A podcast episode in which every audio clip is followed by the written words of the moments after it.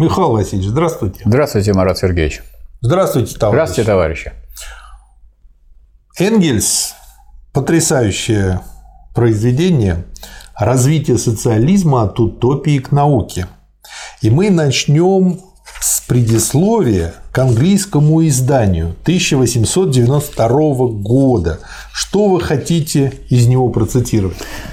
Я хочу тоже отметить, что Энгельс, как человек блестящий ученый и публицист, настолько емко и ярко это все излагает, что то, что вот, скажем, трудно было, может быть, понять, если бы скажем, человек, так сказать, ковырялся с большим томом капитала, а тут он обратится и сразу получит яркий совершенно ответ. Вот э, здесь объясняет Энгельс, что он написал эту книгу благодаря тяжеловесному, сказать, буржуазному экономисту Дюрингу, и говорит, ну вот я, поскольку так сказать, должен был его критиковать, мне нужно было это сформулировать положение Маркса в такой ясной и яркой форме, и в этом смысле я считаю эту работу положительной. И вот он из этого антидюринга выбрал такое ценное, что можно дать как положительное для выяснения того, в чем суть марксизма, в чем суть вообще научного социализма. И поэтому и название такое он дал. Развитие социализма от утопии к науке. Но самое начало, э, оно, конечно, историческое, что он показывает, что всю историю промышленного производства, начиная со средних веков, мы делим на три периода. Первый – ремесло – Мелкие мастера-ремесленники с их немногочисленными подмастерьями и учениками, причем каждый работник производит предмет целиком. Второе. Мануфактура, при которой более значительное число рабочих, собранных в одном крупном предприятии, производит весь предмет на основе разделения труда. Одни делают одно, другие другое, третьи собирают и так далее. То есть каждый рабочий выполняет одну какую-нибудь частичную операцию. Вот переход к разделению труда внутри есть мануфактура. Так что продукт оказывается готовым лишь после того, как он последовательно пройдет через руки их всех. А раз это уже сделано в мануфактуре, тут уже просится фабрика. То есть тогда отдельные простые операции можно делать машинным образом – а до этого только человек может все это сделать целиком. Третье – современная промышленность, при которой продукт производится машинами, приводимыми в движение какой-либо силой, а роль рабочего ограничивается наблюдениями за действиями механизмов и их регулированием. Вот он нам историю, экономическую историю Энгельс изложил в трех пунктах. Первый раздел, Михаил Васильевич, что скажете?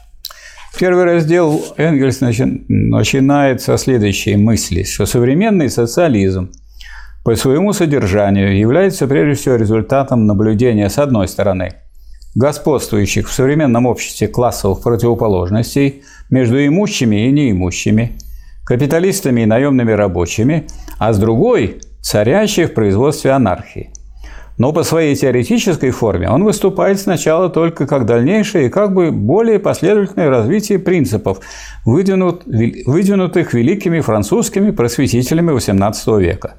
Как всякая новая теория, социализм должен был исходить прежде всего из накопленного до него идейного материала, хотя его корни лежали глубоко в материальных экономических фактах.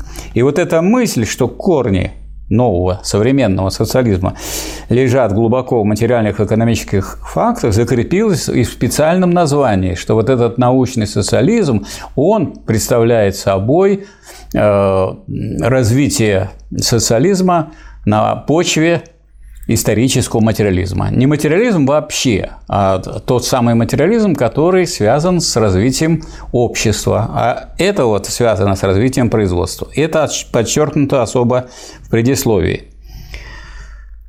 Исторический материализм вот это вот выражение «исторический материализм» для обозначения того взгляда на ход всемирной истории, который конечную причину и решающую движущую силу всех важнейших исторических событий находит в экономическом развитии общества, в изменениях способа производства и обмена, вытекающем отсюда разделение общества на различные классы и в борьбе этих классов между собой, а не в том, что мы перебираем, какие были цари, какие были феодалы, как они какие вели войны, какие у них были слуги и так далее и тому подобное, и какие они родственники были разные, так сказать, То есть цари. мы не занимаемся рядоположенностью, а мы занимаемся углубляемся. выводом. Да, и, вывод, и мы выводим из развития экономики производства. Вот это называется историческим материализмом. Это одна из, так сказать, коренных таких характеристик э, социализма научного. Понятно. Дальше на следующей странице Энгельс отмечает, буржуазия с момента своего возникновения была обременена своей собственной противоположностью. Капиталисты не могут существовать без наемных рабочих. И в таком же соотношении, как средневековый цеховой мастер развивался в современного буржуа, цеховой подмастерье и внецеховой паденщик развивались в пролетариев. И хотя в общем и целом буржуазия в своей борьбе с дворянством имела известное право считать себя также представительницей различных трудящихся классов того времени, тем не менее при каждом крупном буржуазном движении вспыхивали самостоятельные движения того класса, который был более или менее развитым предшественником современного пролетариата. Что добавите, Михаил Васильевич? Ну, я добавлю, что были люди, которые наблюдали этот процесс и которые решили, э, сказать, осчастливить общество, что надо сказать, открыть, как же от этого положения такое, которое сказать, ставит в неравное положение одних по, по отношению к другим, перейти к равенству, к всеобщему счастью, к благополучию и так далее. И вот явились три великих утописта.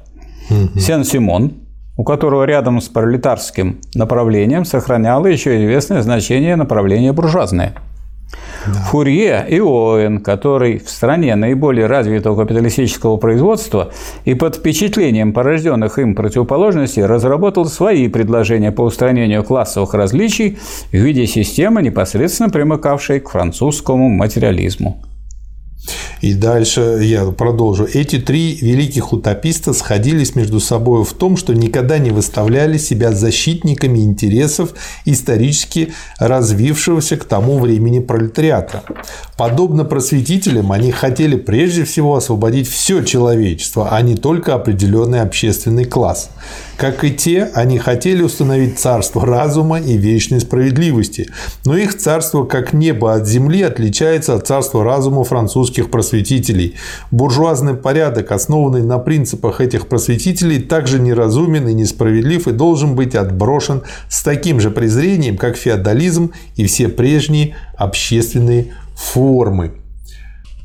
Царство разума потерпело полное крушение. Общественный договор Руссо нашел свое реальное осуществление в господстве террора, от которого изверившаяся в своей политической способности буржуазия искала спасение сперва в подкупности директории, а потом под крылом наполеоновского деспотизма. Обетованный вечный мир превратился в бесконечную вереницу завоевательных войн.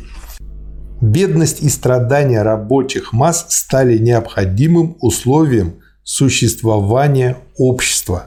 Торговля все более и более проникалась мошенничеством. Революционный девиз «братство» осуществился в плутнях и в зависти порождаемой конкуренцией. Подкуп заменил грубое насилие, ну и так далее и тому подобное. Он развивает эту мысль. Я для себя сделал вывод, что по сути дела что получилось? Из-за того, что была утопическая теория, то есть не дающая какого-то практического эффекта, результата, не имеющая отношения к реальности, не получилось сделать то, что было в головах у этих утопистов, но из-за этого народ разуверился, и это позволило реставрироваться монархии, те же Наполеоны, и поэтому просуществовать ей дольше, чем могло бы.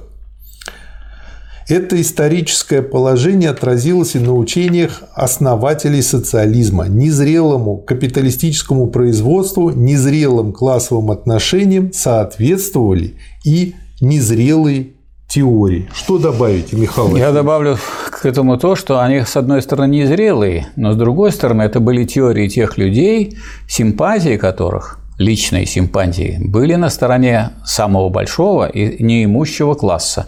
То есть они не думали об абстрактных людях вообще, а думали прежде всего о том, кто создает все материальные блага. Пытались и помочь. они пытались, так сказать, с этой точки зрения так сказать, улучшить ситуацию в обществе. Вот Сен-Симон особенно подчеркивает это следующее. Всюду и всегда его в первую очередь интересует судьба самого многочисленного и самого бедного класса.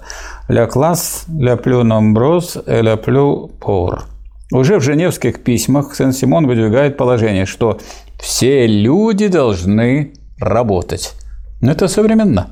Да. Очень даже современно. С одной стороны, должны работать паразиты, которые живут, так сказать, за счет других, а с другой стороны, работать должны те люди, которых сейчас находятся в рядах безработных, их лишают возможности работать, а тем самым они не чувствуют себя людьми, они выброшены из общества. Это очень важно. Понять, что французская революция была классовой борьбой, и не только между дворянством и буржуазией, но также между дворянством, буржуазией и неимущими, это в 1802 году было в высшей степени гениальным открытием. В 1816 году Сен-Симон объявляет политику наукой о производстве и предсказывает полнейшее поглощение политики экономикой. Если здесь понимание того, что экономическое положение есть основа политических учреждений, выражено лишь в зародышевой форме, зато совершенно ясно высказана та мысль, перспективная, что политическое управление людьми должно превратиться в распоряжение вещами и в руководстве процессами производства, то есть мысль об отмене государства – Здорово, То есть мысль об отмене государства появилась, которая разработана Ленин. Перед этим, да, Марксом и Энгельсом, а уже и у Сен-Симона о том, что, что надо не людьми управлять, а управлять надо производством. А люди, так сказать, не должны быть в таком положении, что одни только управляют, а другие только подчиняются. Да, здорово. Да. И дальше. Если гениальная широта взглядов Сен-Симона позволила ему уловить зародыши почти всех позднейших социалистических идей, то есть он их уловил в зародыше, хотя как бы не во всем был прав в проработке этих идей, не относящихся к только экономической области, то Фурье со своей стороны дает нам глубоко захватывающую критику существующего общественного строя, выраженную при этом с чисто французским остроумием. Выше всего поднимается Фурье в своем взгляде на историю человеческого общества. Весь предшествующий ход ее он разделяет на четыре ступени развития. Дикое состояние, варварство, патриархат и цивилизация. Под последней он разумеет существующее ныне так называемое буржуазное общество, начавшееся с 16 столетия и показывает, как эта цивилизация делает сложным, двусмысленным, двуличным и лицемерным каждый порог, оставшийся в простом виде при варварстве. Он указывает на порочный круг, в кавычках эти два слова, непобедимых и вечно возобновляющихся противоречий, в котором, вот смотрите, опять же, тоже не, по, не вполне понимает, но уловил противоречие, да. в котором движется цивилизация, всегда достигая результатов противоположных тем, к которым искренне или притворно она стремится. Он утверждает, вопреки господствовавшей тогда теории о бесконечной способности человека к совершенствованию, что каждый исторический фазис имеет свой период роста и упадка. И этот свой взгляд он развивает дальше по отношению к будущности всего человека. Медленный, вялый ход развития времен мануфактуры превратился в настоящий период бури и натиска в производстве. Все быстрее и быстрее совершалось расслоение общества на крупных капиталистов и неимущих пролетариев. А между ними вместо устойчивого среднего сословия старых времен мы видим неустойчивую массу ремесленников и мелких торговцев, обреченных на весьма шаткое существование и представляющих самую текучую часть населения. Что добавите? Тут дальше идет Роберт Оуэн. Михаил а дальше, а дальше можно сказать, что они, вот эти социалисты-утописты, они как бы передают, так сказать, друг другу палочку, и, так сказать, со всех с разных сторон они показывают э, общее движение к пониманию классового разделения общества угу. и борьбу классов. Угу. Тут выступил в качестве реформатора 29-летний фабрикант, человек с детски чистым благородным характером и в то же время прирожденный руководитель, каких немного.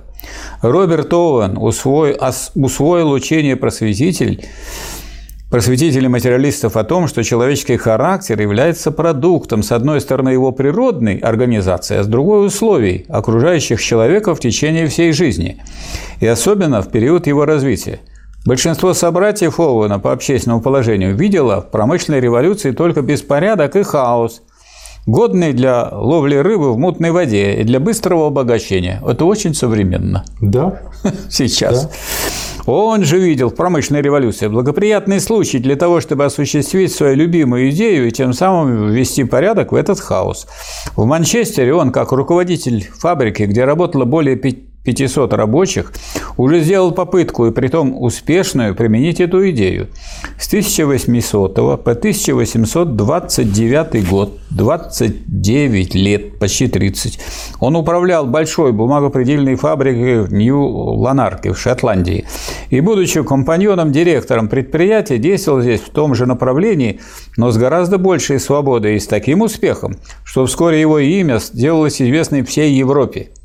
Население Нью-Ланарка, постепенно возросшее до 2500 человек и состоявшее первоначально из крайне смешанных и по большей части сильно деморализованных элементов, он превратил в совершенно образцовую колонию – в которой пьянство, полиция, уголовные суды, тяжбы, попечительство о бедных, надобность благотворительности стали неизвестными явлениями.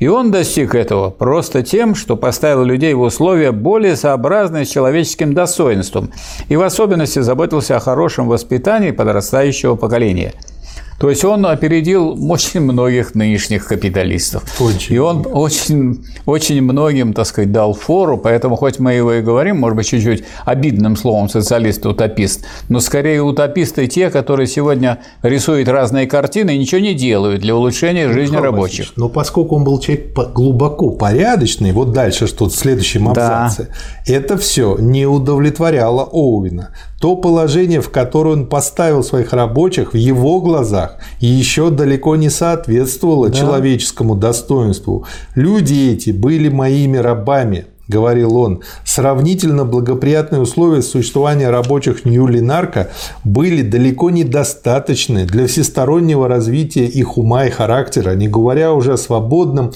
приложении сил и способностей. И к чему он пришел, Михаил Васильевич? Он пришел к тому, что тому, тот, кто трудится, трудящийся класс, вот тому должны принадлежать и плоды труда.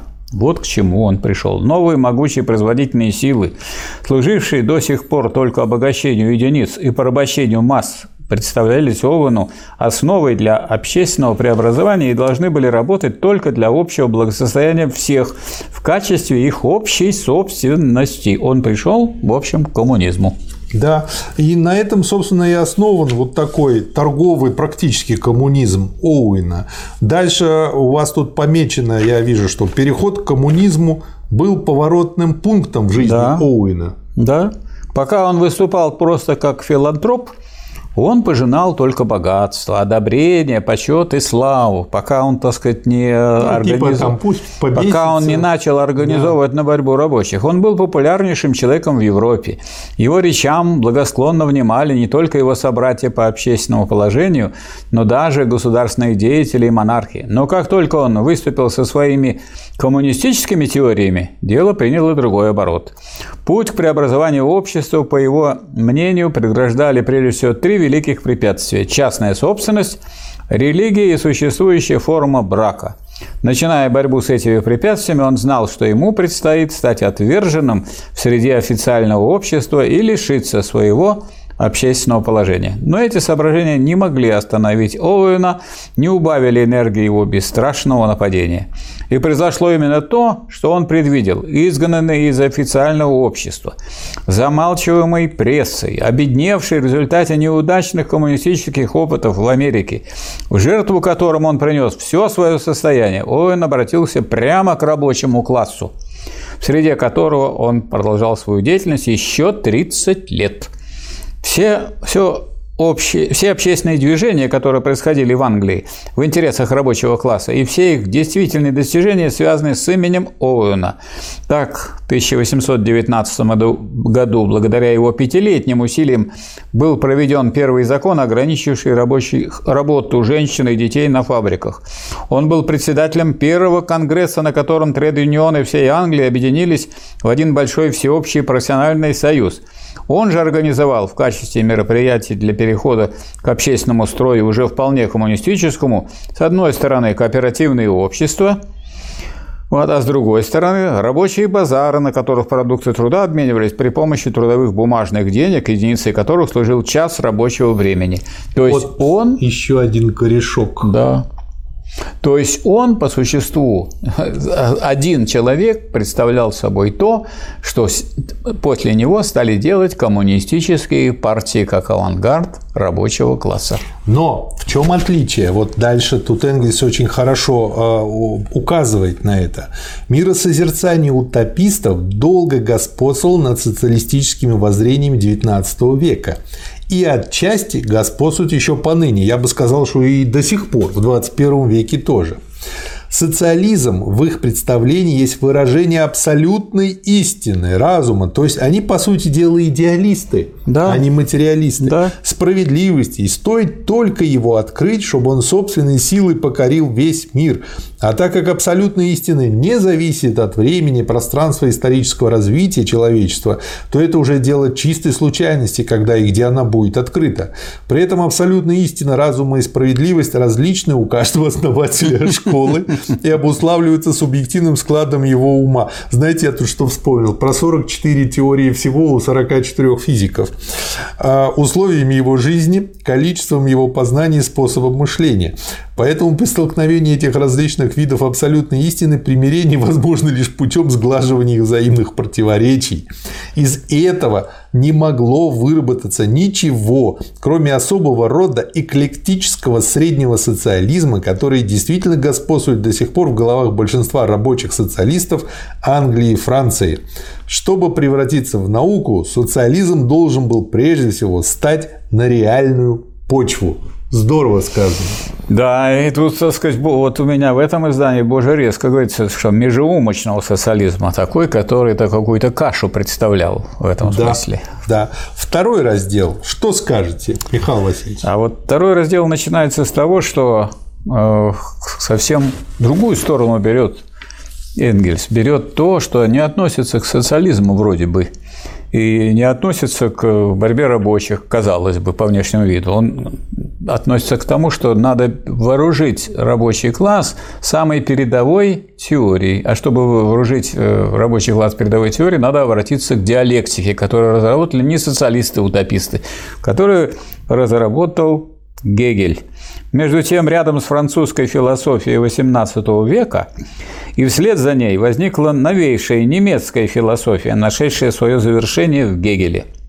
Ее величайшей заслугой было возвращение к диалектике как высшей форме мышления – Древние греческие философы были все прирожденными стихийными диалектиками, и Аристотель, самая универсальная голова среди них, уже исследовал существеннейшие формы диалектического мышления. Новая философия, хотя и в ней диалектика имела блестящих представителей, например, Декарт и Спиноза, Напротив, все более и более погрязала, особенно под влиянием английской философии, в так называемом метафизическом способе мышления, почти исключительно овладевшем также французами XVIII века. По крайней мере, в их специально философских трудах. Однако вне пределов философии, в собственном смысле, слова, они смогли составить нам высокие образцы диалектики. Припомним только племянника Рамо, Дидро и рассуждения о происхождении неравенства между людьми Руссо – и вот остановимся, говорит Энгельс, вкратце на существе обоих методов мышления.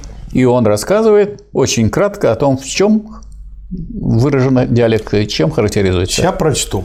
Когда мы мысленно рассматриваем природу или историю человечества, или нашу собственную духовную деятельность, мы видим сперва общую картину, в которой, в частности, пока более или менее стушевывается. Мы больше обращаем внимание на ход движения, на переходы и связи, чем на то, что именно движется, переходит, находится в связи. И этот первоначальный, наивный, но по существу правильный взгляд на мир был присущ древнегреческой философии и впервые ясно выражен Гераклитом. Все существует и в то же время не существует, так как все течет, все постоянно меняется, все находится в постоянном процессе возникновения и исчезновения. Для того, чтобы изучить частности же мы должны изъять их из этой естественной или исторической связи и, рассматривая каждую в отдельности, исследовать ее свойства, ее частные причины, действия и так далее. Разложение природы на отдельные части ее, разделение различных явлений и предметов в природе на определенные классы, анатомическое исследование разнообразного внутреннего строения органических тел – все это было основным условием тех исполинских успехов, которыми ознаменовалось развитие естествознания за последние четыре столетия. Но вот это очень важно, и вот спасибо за это Энгельсу. Тот же способ изучения оставил в нас привычку рассматривать предметы и явления природы в их обособленности, вне их великой общей связи. И в силу этого не в движении, а в неподвижном состоянии, не как изменяющиеся существенным образом, а как вечно неизменные, не живыми, а мертвыми, перенесенное Беконом и Локом из естествознания в философию это мировоззрение создало характерную ограниченность последних столетий метафизический способ мышления. Прежде чем вы продолжите, Михаил Васильевич, я скажу следующее. Благодаря Энгельсу я понял, что, вот смотрите, сейчас все в Европе и в Америке, вообще в западном мире ученые молятся на Фрэнсиса Бэкона как на основателя научного метода. Они молятся на метафизика, и поэтому в большинстве своих вариантов современная наука – это максимальное, до чего может развиться метафизика. То есть диалектику они давно потеряли. Они ее не только не потеряли, они ее и не нашли. И не нашли, значит. А и они не нашли ее не случайно, потому что диалектика – это есть теория борьбы, противоположностей. А классы борьба классов и теория классовой борьбы, которая необходима для того, чтобы разработать теорию победы рабочего класса, она неразрывно связана с диалектикой. Надо увести с поля диалектического на, на поле метафизическое. Там не прорастает коммунизм и социализм. Там вы будете иметь глубокомысленные рассуждения, правильные, но не истинные. Да. Как продолжите, Михаил вот, Васильевич? Продолжу я так, как написал Энгельс. Для метафизика вещи и их мысленное отражение, понятия, суть отдельные, неизменные, застывшие, раз навсегда данные предметы, подлежащие исследованию один после другого и один независимо от другого. Он мыслит сплошными неопосредственными противоположностями. Речь его состоит из «да-да», «нет-нет», что сверх того, то от лукавого. Для него вещь или существует, или не существует. И точно так же вещь не может быть самой собой и в то же время иной. Положительные и отрицательные абсолютно исключают друг друга. Причины и следствия по отношению друг к другу тоже находятся в застывшей противоположности. Этот способ мышления кажется нам, на первый взгляд, совершенно очевидным, потому что он присущ так называемому здравому человеческому рассудку. Но здравый человеческий рассудок весьма почтенный спутник в четырех стенах своего домашнего обихода переживает самые удивительные приключения, лишь только он отважится выйти на широкий простор исследования. Михаил Васильевич, я знаете, это, что это мысль вот потрясающая, да. Вспомнил. Ведь до сих пор физики, по сути дела, э, как бы не вышли вот за эту дурную бесконечность, что э, элементарные частицы, то как волна, то как корпускула себя ведет, все бегают вокруг этого забора, но никак не умудряются подумать и вспомнить про диалектику. А как можно вспомнить, если они ее не изучали? То есть надо сказать, что изучение диалектики пока не стало таким ну, кстати, в широким. в московском не учат. Да и, не, и, и в и московском, и в других местах не учат. И поэтому я думаю, даже вот э, я бы не сказал, что это можно научить. Это надо, чтобы люди взялись учиться, тогда их можно научить. Да. Это такой предмет, это такой захотел, предмет, да. который человек хочет изучить, тогда ему можно помочь. А если он сам не будет изучать, такая сложная вещь, что он просто ее, и, так сказать, ему ну, извне да. не дать. Вот здесь говорится э, у Энгельса, метафизический способ понимания, хотя и является правомерным и даже необходимым в известных областях, более или менее обширных, смотря по характеру предмета, рано или поздно достигает каждый раз того предела, за которым он становится односторонним, ограниченным. Он не говорит что-то неправильным. Правильным, но не истинным, ограниченным, Четко односторонним. Говорит. То есть все это, так сказать, ублюдочное, так сказать, знание, а не знание действительно великое. Это царство ЕГЭ. Да. Вот, вот да. корни ЕГЭ нынешнего да, метафизики. Да, да, да, абстрактном и запутывается в неразрешимых противоречиях, потому что за отдельными вещами он не видит их взаимной связи, за их бытием их возникновение, исчезновение, и за их покоя забывает их движение, за деревьями не видит леса. В обыденной жизни, например, мы знаем и можем с уверенностью сказать, существует ли то или иное животное или нет, но при более точном исследовании мы убеждаемся, что это иногда в высшей степени сложное дело, как это очень хорошо известно юристам, которые тщетно бились над тем, чтобы найти рациональную границу, за которую умерщвление ребенка в утробе матери нужно считать убийством. Невозможно точно так же определить и момент смерти, так как физиология доказывает, что смерть есть не внезапный мгновенный акт, а очень длительный процесс. Равным образом и всякое органическое существо в каждое данное мгновение является тем же самым и не тем же самым. В каждом Каждое мгновение оно перерабатывает получаемые им извне вещества и выделяет из себя другие вещества. В каждое мгновение одни клетки его организма отмирают, другие образуются. По истечении более или менее длительного периода времени вещество данного организма полностью обновляется, заменяется другими атомами вещества. Вот почему каждое органическое существо всегда то же и однако не то же. Ну а если вы хотите изучать общество, когда по отношению к отдельным элементам общества, к отдельным индивидам, вот такие сложности. Вы хотите без этого движения, без этих вот моментов, которые изучает именно диалектика, раскрыть, так сказать, движение общества, то это совершенно невозможно. И дальше я вижу, вы тут отметили, все эти явления и методы мышления не вмещаются в рамки метафизического мышления. И вот вы знаете, я что здесь вспомнил? А у меня даже отдельный выпуск журнала этому посвящен. Он назывался «Про педагогические извращения в наркомпросе».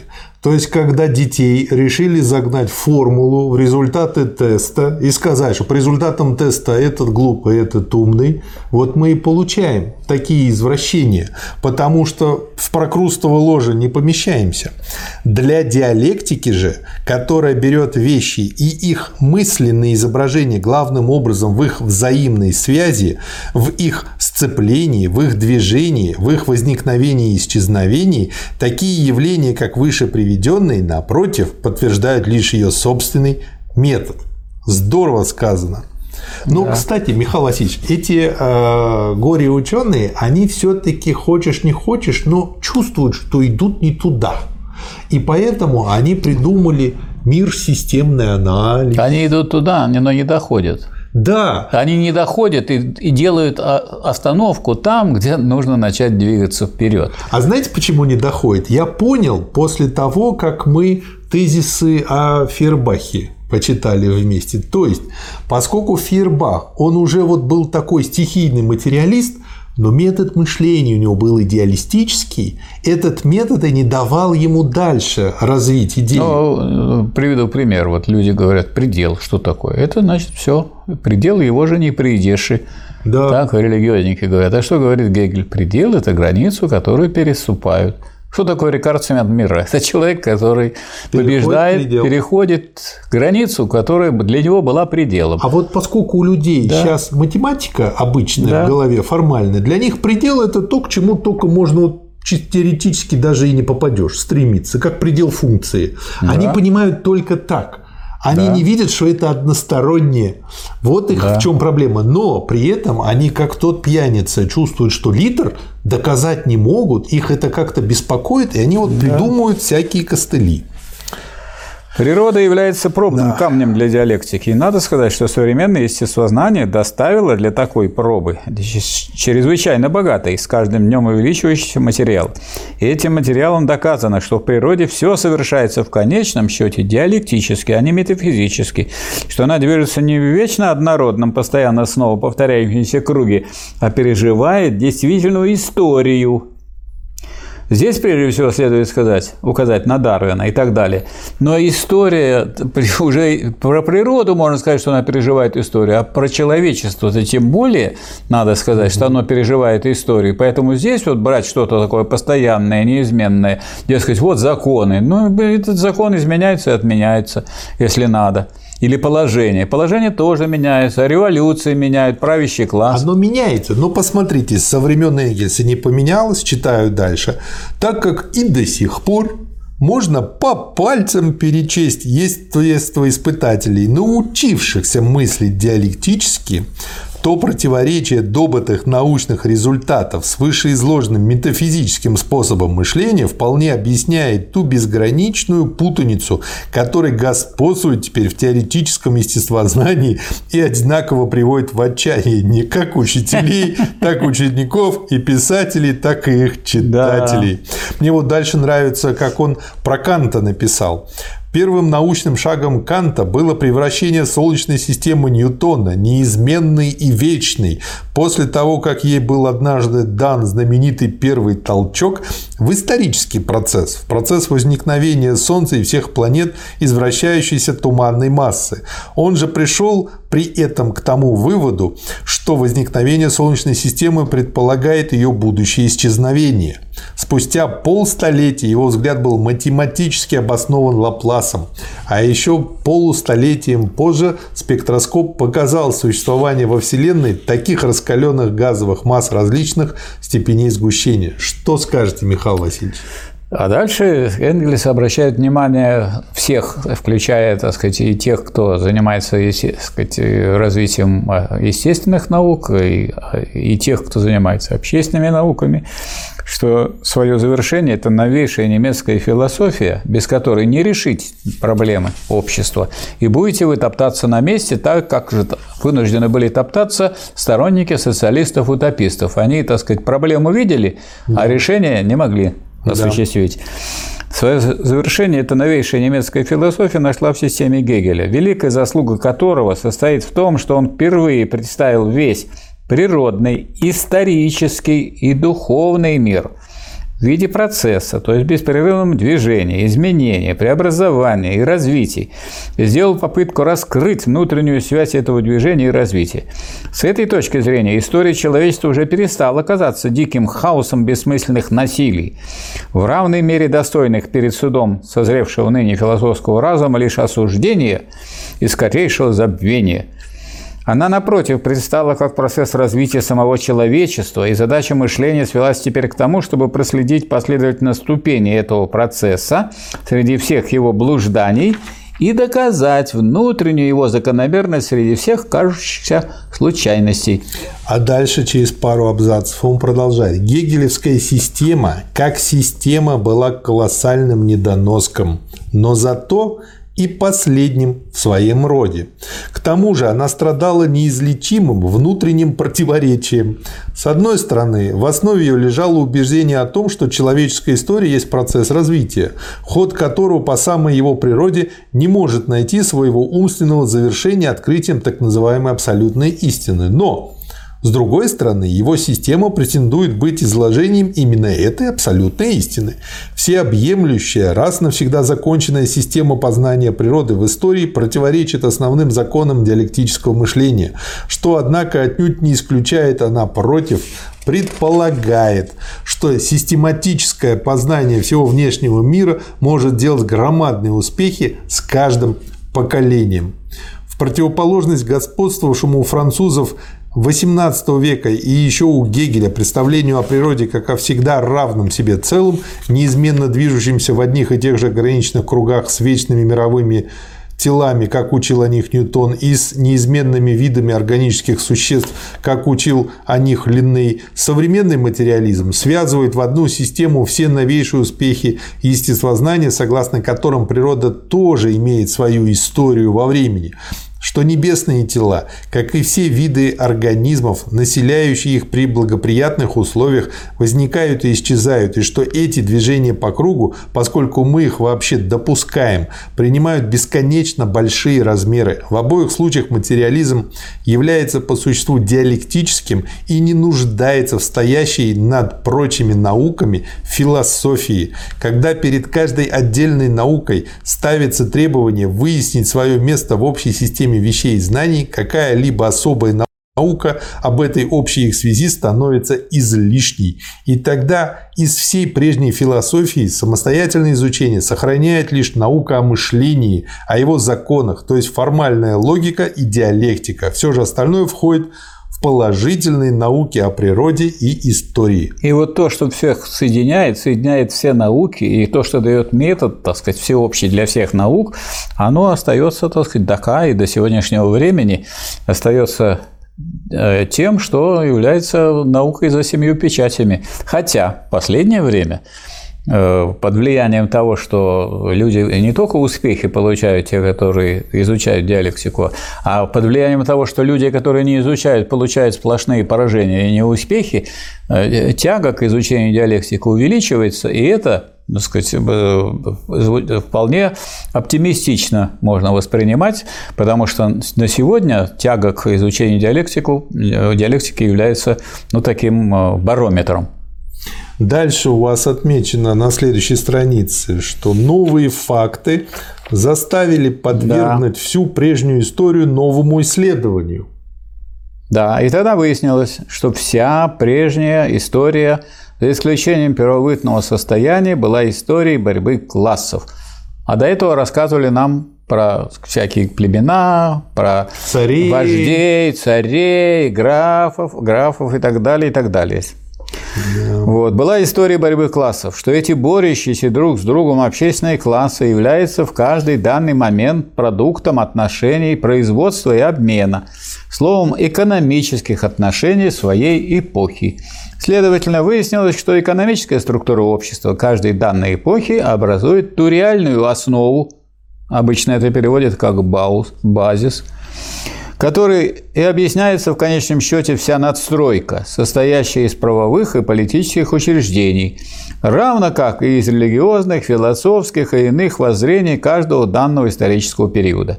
Гегель освободил от метафизики понимание истории, он сделал его диалектическим, но его понимание истории было по своей сущности идеалистическим.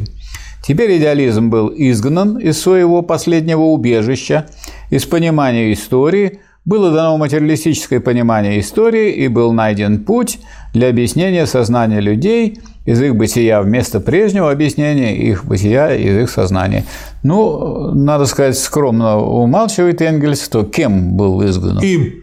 Им и Марксом. И дальше вот он завершает хорошо. Поэтому социализм теперь уже не рассматривается как случайное открытие того или другого гениального ума, а как неизбежное следствие борьбы двух исторически возникших классов – пролетариата и буржуазии. Да, его задача заключается уже не в том, чтобы сконструировать, возможно, более совершенную систему общества. Дескать, я вам придумал и вот вам предлагаю а в том, чтобы исследовать историко-экономический процесс, необходимым следствием которого явились названные классы с их взаимной борьбой, и чтобы в экономическом положении, созданном этим процессом, найти средства для разрешения конфликта. Ищите это в интересах классов. Да. Но прежний социализм был также несовместим с этим материалистическим пониманием истории. Поэтому он называется утопическим. Да. Чем сильнее восставал пролетариат против неизбежной при этом способе производства и эксплуатации рабочего класса, тем менее он был в состоянии наглядно объяснить, в чем состоит эта эксплуатация и как она возникает. Но задача заключалась в том, чтобы с одной стороны объяснить неизбежность возникновения капиталистического способа производства и его исторической связи с определенным историческим периодом, а поэтому и неизбежность его гибели, а с другой в том, чтобы разоблачить внутренний, до сих пор не раскрытый характер этого способа производства. Это было сделано благодаря открытию прибавочной стоимости. Было доказано, что присвоение неоплаченного труда есть основная форма капиталистического способа производства и свойственна ему эксплуатации рабочих, что даже в том случае, когда капиталист покупает рабочую силу по полной стоимости, какую она в качестве товара имеет на рынке, он все же извлекает из нее стоимость больше той, которую заплатил за нее, и что эта прибавочная стоимость в конце концов и образует ту сумму стоимостей, из которой накапливается в руках имущих классов постоянно возрастающая масса капитала.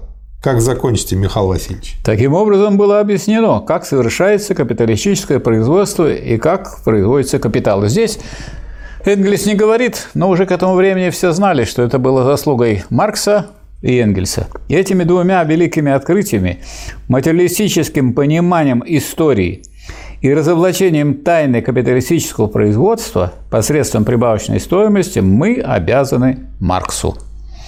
В такой же степени мы можем добавить и, и Энгельсу. Да. Благодаря этим открытиям социализм стал наукой. И теперь дело прежде всего в том, чтобы разработать ее дальше во всех ее частностях и взаимосвязях. Это объясняет, почему мы во всех частностях и взаимосвязях изучаем работы Ленина, который как эту науку разработал дальше, дальше, чем это сделали э, Маркс и Энгельс. Почему мы изучали работы Сталина, где с опорой на практику социалистического строительства сделал новые открытия и Сталин. объясняет, почему мы сейчас пошли к истокам всего да, этого, к потому, Марксу и Энгельсу. Потому что если мы хотим, так сказать, что-то изменить и развить, то это нужно сделать научно. Поэтому нужен да. здесь не социализм как мечтание. Хорошо бы нам бы лучше жить. И хорошо бы а нам... хорошо было бы, чтобы все коровы состояли из большого вымени. Да, и чтобы трава росла сама, и не надо было высевать ее. Да и чтобы травы вообще не надо было. И чтобы, и чтобы... чтобы вымя бегало по траве, хрюкало, ело ее и, только, и само доилось бы. И зимы, чтобы не было. И на каждом вымене был не надо маркер было бы... жирности. И не надо коровники строить. Не надо ни колхоза, ни совхоза. Ничего да, не надо. Да. Да, все купим. Только да. деньги, наверное, напечатаем. Следующий, третий раздел. Что скажете, Михаил Васильевич? Я хочу вот здесь эм, сказать, что в этом третьем разделе, можно сказать, Энгельс уже начинает подводить некоторые итоги того, о чем он писал. Материалистическое понимание истории исходит из того положения, что производство, а вслед за производством обмен его продуктов составляет основу всякого общественного строя всякого. Здорово. Что в каждом выступающем в истории обществе распределение продуктов, а вместе с ним разделение общества на классы или сословия определяется тем, что и как производится. Производство надо изучать. И как эти продукты производства обмениваются. Таким образом, конечных причин всех общественных изменений и политических переворотов надо искать не в головах людей, которые что-то придумали, не возрастающим пониманиями вечной истины и справедливости, а в изменениях способа производства и обмена. Их надо искать не в философии, а в экономике соответствующей эпохи. Пробуждающееся понимание того, что существующие общественные установления неразумны и несправедливы, что разумное стало бессмысленным, благо стало мучением, является лишь симптомом того, что в методах производства и формах обмена незаметно произошли такие изменения, которые уже не соответствуют которым уже не соответствует общественный строй, скроенный по старым экономическим условиям. Отсюда вытекает также и то, что средства для устранения обнаруженных зол должны быть тоже налицо в более или менее развитом виде в самих изменившихся производственных отношениях. Надо не изобретать эти средства из головы, а открывать их при помощи головы в наличных материальных фактах производства. Вот в моем переводе звучит это даже еще лучше. Смотрите, последняя фраза. Ум человеческий не может изобрести эти средства. Он должен открыть их в данных материальных фактах производства. Да. Здорово. То есть это как раз-таки говорит о том, что а и наука, которая называется научный социализм, она тоже не застывшая, что ее нужно постоянно да. развивать. Ну и вот здесь прямо э, уже от э, общей такой постановки, что надо искать в производстве, Энгельс переходит к той форме производства, которая является господствующей. И сейчас, которая является господствующей в мире, какая? Капиталистическая форма. Да. Там, где основной формой производства является стихийно сложившееся разделение труда в обществе, возникшее постепенно, без всякого плана, там это разделение труда неизбежно придает продуктам форму товаров. Товаров написано курсивом, взаимный обмен которых, купли и продажи, дают возможность отдельным производителям удовлетворять свои разнообразные потребности. Так и было в средние века. Крестьянин, например, продавал ремесленнику земледельческие продукты и покупал у него ремесленные изделия. В это общество отдельных производителей, товаропроизводителей, и вклинился новый способ производства. Среди стихийно сложившегося беспланового разделения труда, господствующего во всем обществе, он установил планомерное разделение труда, организованы на каждой отдельной фабрике. Рядом с производством отдельных производителей появилось общественное производство – Общественное еще не потому, что оно охватило все общество, но оно носит уже общественный характер. Остается только увеличивать то есть в одиночку его. человек не да. может. То есть надо увеличивать его и превратить все общество в единую фабрику, в единый кооператив, как говорил Ленин, в единую монополию, обращенную на пользу всего народа. Вот. Но это надо видеть, что это, так сказать, результат не того, что это придумали Маркс, Энгельс, Ленин или до него. Они это вот. открыли и вывели. Открыли, да. Дальше он пишет. Ранее право собственности на продукты основывалось на собственном труде. Ну, пошел, грибы собрал в лесу, да. грибы мои. Даже там, где односторонняя помощь имела место в производстве, она в большинстве случаев играла лишь второстепенную роль и зачастую вознаграждалась не одной лишь заработную плату. Цеховой ученик и подмастерье работали не столько ради платы или содержания, сколько ради собственного обучения и подготовки к званию самостоятельного мастера. Если до сих пор собственник орудий труда присваивал, как правило, продукт своего собственного труда, в котором чужой труд участвовал лишь в виде исключения, то теперь собственник орудий труда продолжал присваивать себе продукты, хотя они производились уже не его, а исключительно чужим трудом. Что добавите, Михаил Васильевич? Вывод, который делает Энгельс. Следовательно, продукты общественного труда стали присваиваться не теми, кто действительно приводил в движение средства производства, имеется в виду капитализм, и действительно был производителем этих продуктов, а капиталистом. Средства производства и производства по существу стали общественными. То есть Люди видели в, э, в капитализме то, что тут есть частная собственность, капиталистическая частная собственность, а более прозорливые люди, которые следили за изменениями, которые здесь осуществлялись, глядя на фабрику, дальше на монополию, видели, что как говорится, производство становится все более и более общественным, и вообще производство по природе становится общественным. И странным образом им почему-то управляют какие-то отдельные собственники. И дальше на другой странице, я вижу, вы отметили. Да.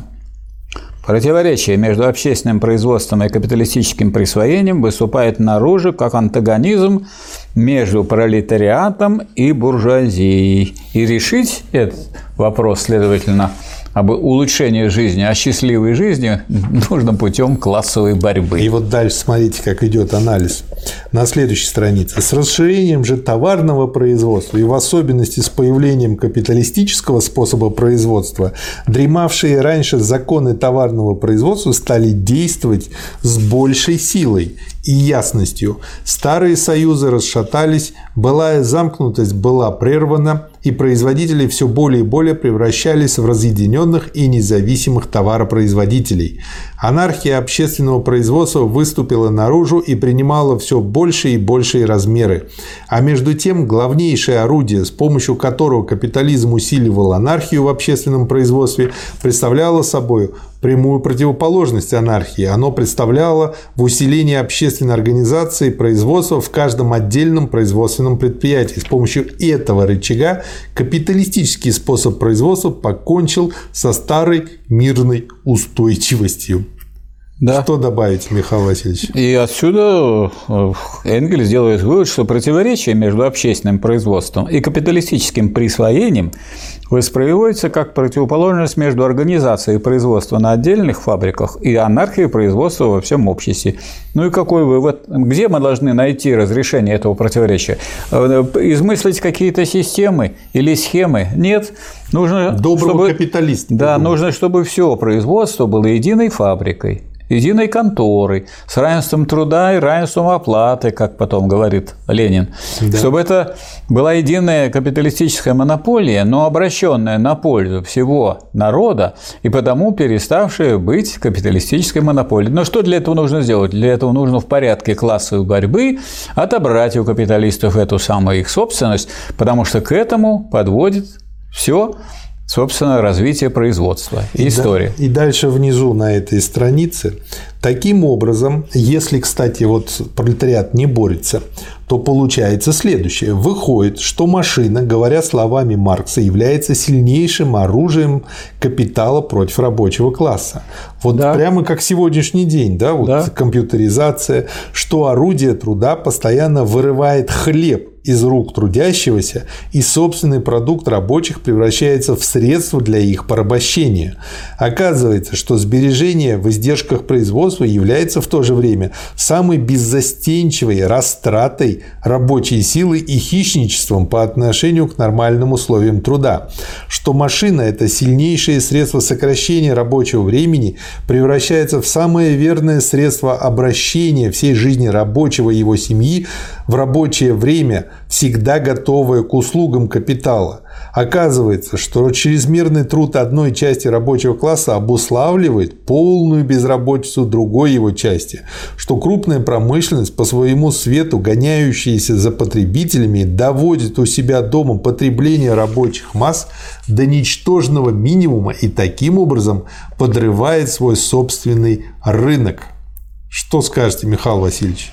Следовательно, накопление богатства на одном полюсе есть в то же время накопление нищеты, муки труда, рабства, невежества, огрубления и моральной деградации на противоположном полюсе, то есть на стороне класса, который производит свой собственный продукт, как капитал. И ссылка на капитал Карла Маркса. Ждать от капиталистического способа производства иного распределения продуктов имело бы такой же смысл, как требовать, чтобы электроды батареи, оставаясь соединенными с ней, перестали разлагать воду и собирать на положительном полюсе кислород, а на отрицательный водород. То есть нечего улучшать капитализм, надо от капитализма переходить к общественной собственности и соответствующему соответствующей организации общества. Смотрите, что дальше а, Энгельс тут пишет. Ведь мы видели, что капитализм еще и расширял территорию, захватывал новые рынки. Да. И вот по поводу этого он пишет. В такой же принудительный закон превращается для капиталистов и простая фактическая возможность расширять размеры своего производства. Громадная способность крупной промышленности к расширению, перед которой расширяемость газов оказывается детской mm. игрушкой, проявляется теперь в виде потребности расширять ее и качественно, и количественно. Она преодолевает любое противодействие. Расширение рынков не может идти в уровень с расширением производства. Столкновение становится неизбежным. И так как оно не в состоянии разрешить конфликта до тех пор, пока оно не взорвет самый капиталистический способ производства, оно становится периодическим. Капиталистическое производство создает новый порочный круг. Рынки переполняются массой не находящих сбыта продуктов. Наличные деньги исчезают из обращения, кредиты уничтожаются, фабрики останавливаются, рабочие лишаются всяких средств к существованию именно по той причине, что они произвели эти средства в слишком большом количестве. Банкротство следует за банкротствами, аукционы сменяются аукционами. Застой длится целые годы. Массы производительных сил и продуктов уничтожаются, расточаются, пока накопившиеся товары не разойдутся. Наконец, по более или менее менее пониженной цене и не возобновится постепенно движение производства и обмена. Мало-помалу движение это ускоряется, шаг сменяется рысью, промышленная рысь переходит в галоп, уступающий свое место безумному карьеру, настоящие скачки с препятствиями промышленности, торговли, кредиты и спекуляции, чтобы после отчаянных скачков снова свалиться в бездну краха. Что добавите, Михаил Васильевич? Изобилие, цитирую здесь Энгельс Фурье, становится источником нужды и лишений, потому что именно оно-то и препятствует превращению средств производства и жизненных средств в капитал. Ибо в капиталистическом обществе средства производства не могут вступать в действие иначе, как превратившись сначала в капитал, в средства эксплуатации человеческой рабочей силы, как призрак стоит между рабочими с одной стороны и средствами производства и жизненными средствами с другой, необходимость превращения этих средств в капитал – то есть вот вывод потом очень хороший. Способ производства восстает против способа обмена. Да. И дальше что добавите, Михаил Васильевич? Это противодействие мощно возрастающих производительных сил их капиталистическому характеру, это возрастающая необходимость признания их общественной природы – принуждает класс самих капиталистов все чаще и чаще обращаться с ними, насколько это вообще возможно при капиталистических отношениях, как с общественными производительными силами. Как периоды промышленной горячки с их безгранично раздутым кредитом, так и самые крахи, разрушающие крупные капиталистические предприятия, приводят к такой форме обобществления больших масс средств производства, какую мы встречаем в различного рода акционерных обществах. И далее. Целая отрасль промышленности превращается в одно сплошное колоссальное акционерное общество. Внутренняя конкуренция уступает место внутренней монополии этого общества, как это случилось в 1890 году с английским производством щелочей, которое после слияния всех 48 крупных фирм перешло в руки единственного, руководимого единым центром общества с капиталом в 120 миллионов марок. В трестах конкуренция превращается в монополию. Бесплановое производство капиталистического общества капитулирует перед плановым производством вторгающегося социалистического общества. Правда, сначала только в пользу и к выгоде капиталистов. Но в этой своей форме эксплуатация становится настолько осязательной, что должна рухнуть. Ни один народ не согласился бы долго мириться с производством, руководимыми трестами, с их неприкрытой эксплуатацией всего общества небольшой шайкой лиц, живущих стрижкой купонов. Так или иначе, с трестами или без трестов, в конце концов государство, как официальный представитель капиталистического общества, вынуждено взять на себя руководство производством. Эта необходимость превращения в государственную собственность выступает прежде всего для крупных средств сообщения, почты, телеграфа и железных дорог – если кризисы выявили неспособность буржуазии к дальнейшему управлению современными производительными силами, то переход крупных производственных предприятий и средств сообщения в руки акционерных обществ, трестов и в государственную собственность доказывает ненужность буржуазии для этой цели – все общественные функции капиталиста выполняются теперь наемными служащими. Капиталисты не нужны, и значит государство должно, которое должно взять э, в собственность все эти средства производства, должно быть государством другого класса. Вот к чему подводит Энгельс. Но я вот здесь да. заметил для себя э, определенную интересную мысль. Наемные служащие исполняют теперь все общественные функции капиталистов. А что это говорит? Это говорит о том, что в них сохраняется еще на этапе социализма традиции да, старого да. общества, в первую очередь мыслительные традиции. А социализм потому и называется социализмом, как мы знаем, и из критика Госской программы, и из государственной революции, что это низшая фаза коммунизма а с это отпечатками капитализма. Что на это нужно обращать внимание, да. на их образование и воспитание в верном направлении, потому что если не дожать с их развитием, да. они потом обратно могут все вернуть, как произошло у нас в стране. Вот эти да. недоучки, слушай, там этот, это точно так же, как крестьяне являются, по сути дела, тем корешком, из которого буржуазия растет. Они не просто недоучки, они, так сказать, э, имеет интересы не только совпадающие с интересами всего общества, но и свои частные интересы, и, так сказать, увеличение своего богатства, своего, так сказать, имущества, своего благоденствия и так далее. И вот по этой причине рабочий класс – передовой класс, потому что его интересы целиком совпадают с интересами общества. Да, а вот когда есть эти наемные служащие, то вот капиталистические отношения не уничтожаются, а наоборот доводятся до крайности, до высшей точки. Но на высшей точке происходит переворот. Государственная собственность на производительные силы не разрешает конфликта, но она содержит все формальные средства возможности его разрешения. Это, опять же, очень диалектически. Очень диалектически. Здорово просто. То есть ну, вы имеете в виду, государство вам все не решит. Ну, то есть... Само государство внутри противоречим. Там и бюрократизм, и местничество, и ведомственность, и мелкобуржуазные всякие явления. Это мне, знаете, что напоминает? Вот такая аллегория с альпинистом. Вроде бы на гору-то надо и залезть, и она мешает своим размерам. Но, с другой стороны, на гору у альпиниста и опирается, чтобы на нее же и залезть. Да. И вот нам тоже надо также карабкаться. Дальше.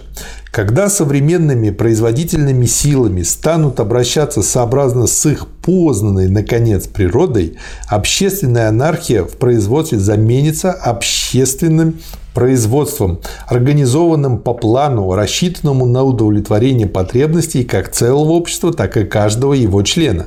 Тогда капиталистический способ присвоения, при котором продукт порабощает сперва производителя, а затем и присвоителя, уступит, то есть вот почему капиталисты тоже заинтересованы, потому что рано или поздно их тоже он поработит, этот капитал, просто их последними съест, уступит место новому способу присвоения, основанному на самой природе современных средств производства. С одной стороны, прямому общественному присвоению продуктов в качестве средств для поддержания и расширения производства, а с другой – прямому индивидуальному присвоению их в качестве средств существования и потребления. Что добавите, Михаил Васильевич? Добавлю тот вывод, который, к которому вел, вел Энгельс и привел. Все более и более превращая громадное большинство населения в пролетариев, капиталистический способ производства создает силу, которая под угрозой гибели вынуждена совершить этот переворот. Не Энгельс и Маркс придумали это, или кто-то придумал из социалистов-утопистов, а это, так сказать, необходимость, которая становится видна э, громадному большинству. Другое дело, что не все заинтересованы в этом перевороте, а есть люди, которые заинтересованы в сохранении существующего порядка вещей.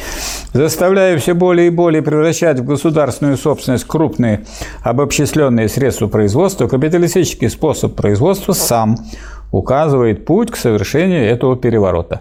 И далее курсивом. Пролетариат берет государственную власть и превращает средства производства прежде всего в государственную собственность. Но тем самым он уничтожает самого себя как пролетариат. Но обратите внимание, в государственную собственность. Государственная собственность и общественная собственность – это разные понятия. Я знаете, что вспомнил? Да, речь Сталина о том, что уже пролетариат, э, вернее, называть в Советском Союзе было рабочим классом Конечно. именно вот по этой причине. Есть, вот, пожалуйста, корешок в Энгельсе. То есть, когда да. говорят, что он против Энгельса и Маркса, это полная глупость. Дальше будете читать, Михаил Васильевич? Да, буду.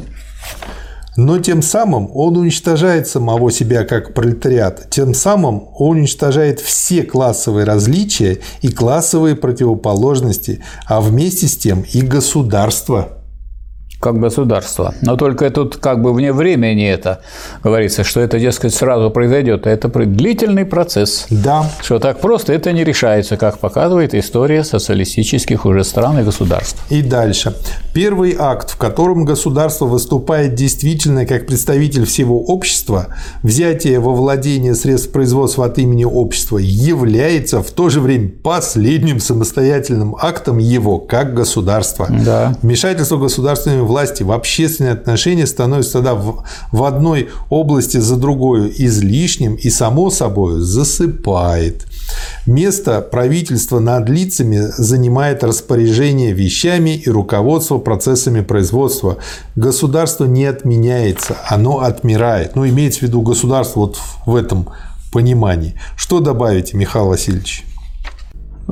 Энгельс подчеркивает, что вот разделение общества на классы, эксплуатирующий, эксплуатируемый, господствующий, угнетенный, было неизбежным следствием прежнего незначительного развития производства. Пока совокупный общественный труд дает продукцию, едва превышающую самые необходимые средства существования всех, пока, следовательно, труд отнимает все или почти все время огромного большинства членов общества, до тех пор это общество неизбежно делится на классы. Но вывод не такой очевидный здесь. э, делает Энгельс. Следовательно, в основе деления на классы лежит закон разделения труда. То есть это не случайность, это не просто есть злые капиталисты, что есть закон разделения труда. Вы хотите преодолеть деление на классы? Против Значит, силы надо преодолевать, нет, надо преодолевать разделение труда. То есть надо сделать так, чтобы все люди в той или иной мере занимались не только одним видом труда, но и другим. И могли бы контролировать тех, кто занимается Это то, что проще. часто у нас звучало между городом и деревней. Между, между людьми физического и умственного труда. Да, да, да. да, да. И дальше он пишет. Следовательно, уничтожение классов предполагает такую высокую ступень развития производства, на которой присвоение особым общественным классам средств производства и продуктов, а с ними и политического господства, монополии образования и духовного руководства не только становится излишним, но и является препятствием для экономического, политического и умственного развития. Эта ступень теперь достигнута. А вот э, и Почему буржуи в этом заинтересованы, а потому что они тоже упрутся в потолок. И вот когда они почувствуют, просто они это почувствуют самые последние, они комфортнее всех живут, тогда и до них тоже это должно дойти. В своем могучем росте средства производства разрывают оковы, наложенные капиталистическим способом производства.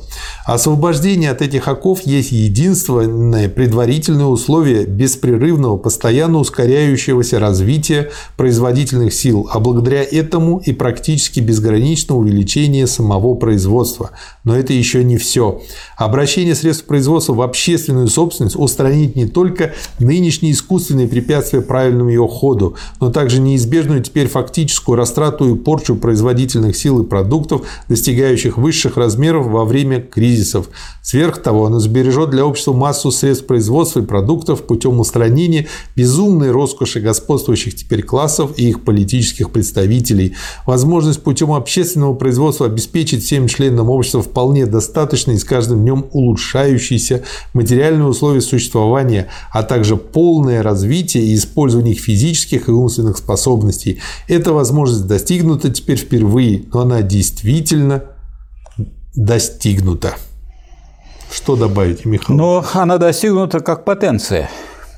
Ну вот, а для того, чтобы это действительно реализовалось при этом, то необходимо, чтобы общество взяло во владение средства производства. Раз общество возьмет во владение средства производства, то будет устранено товарное производство, а вместе с тем и господство продукта над производителями. Анархия внутри общественного производства заменяется планомерной сознательной организацией. Прекращается борьба за отдельное существование. Тем самым человек теперь в известном смысле окончательно выделяется из царства животных и из звериных условий существования – переходит в условия действительно человеческие. То есть, с точки зрения вот того, что написали Маркс и Энгельс, только э, коммунизм представляет собой человеческие условия, которые соответствуют природе этого а общественного животного. как неразвитый коммунизм – это, по сути дела, процесс перехода в настоящего человека.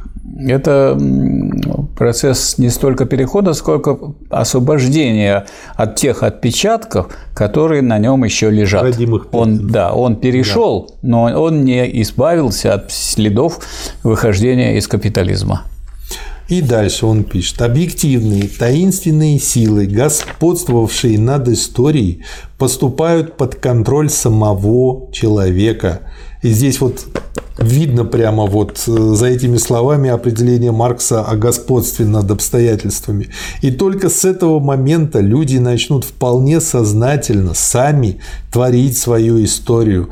Только тогда приводимые ими в движение общественные причины будут иметь в значительной и все возрастающей степени желаемые действия. И это будет скачком человечества из царства необходимости в царство свободы.